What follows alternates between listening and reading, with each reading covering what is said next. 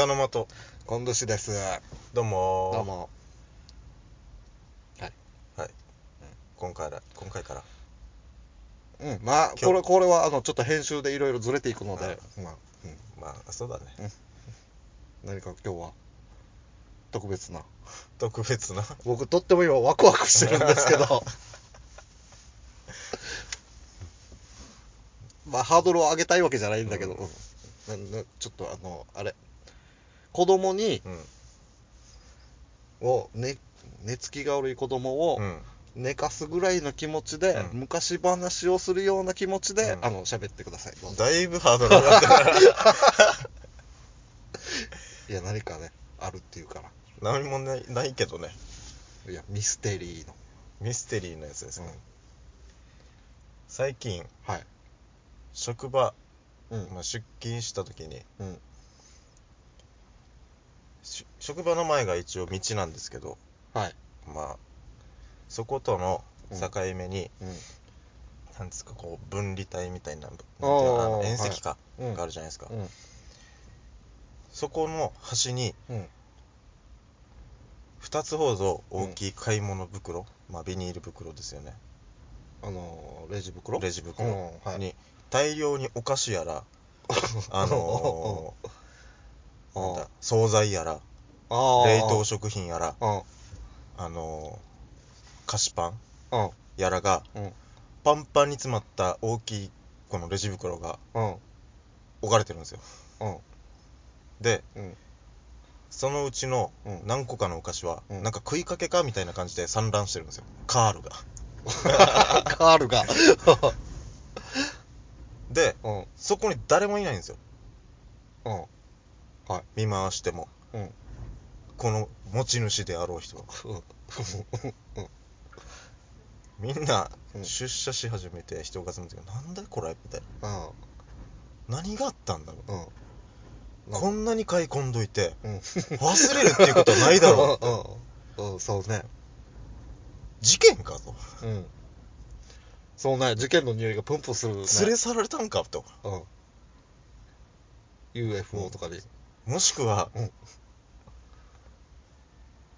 あれかと思って。なんか犯罪的なやつかと思って。ああはい。レジ袋にパンパンに詰め込んでうん。逃走した挙句捕まりましたみたいな。ああ被害者ではなく加害者の。ああはいはい。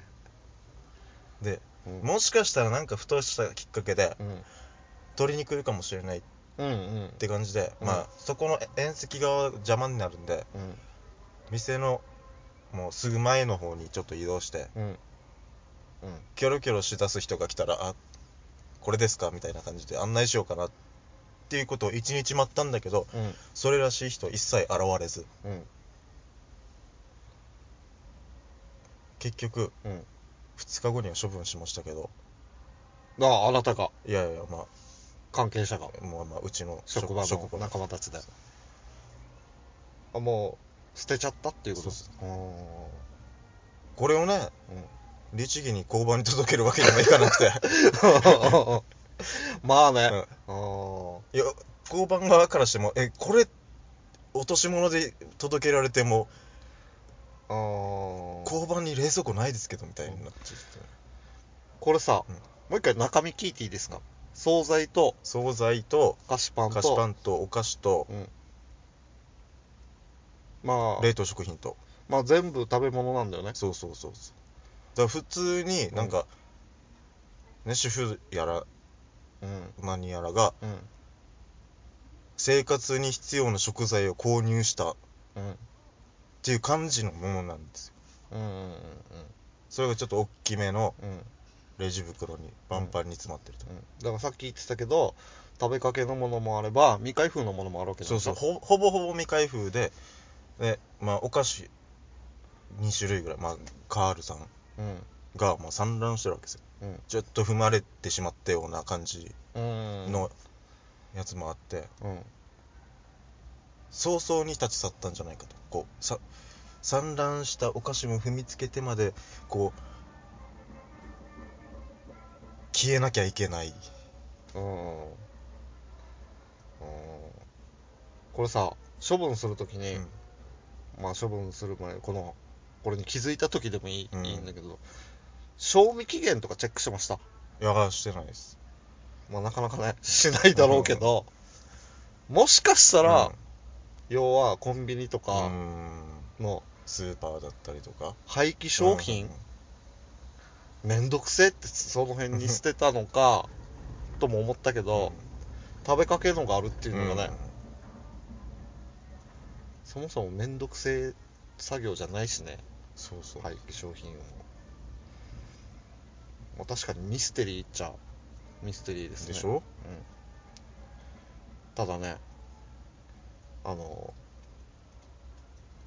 まあ、ゴミじゃないど落とし物なのか何なのか分からないけど、人に処分させるなやっていう話だよね 一応ね。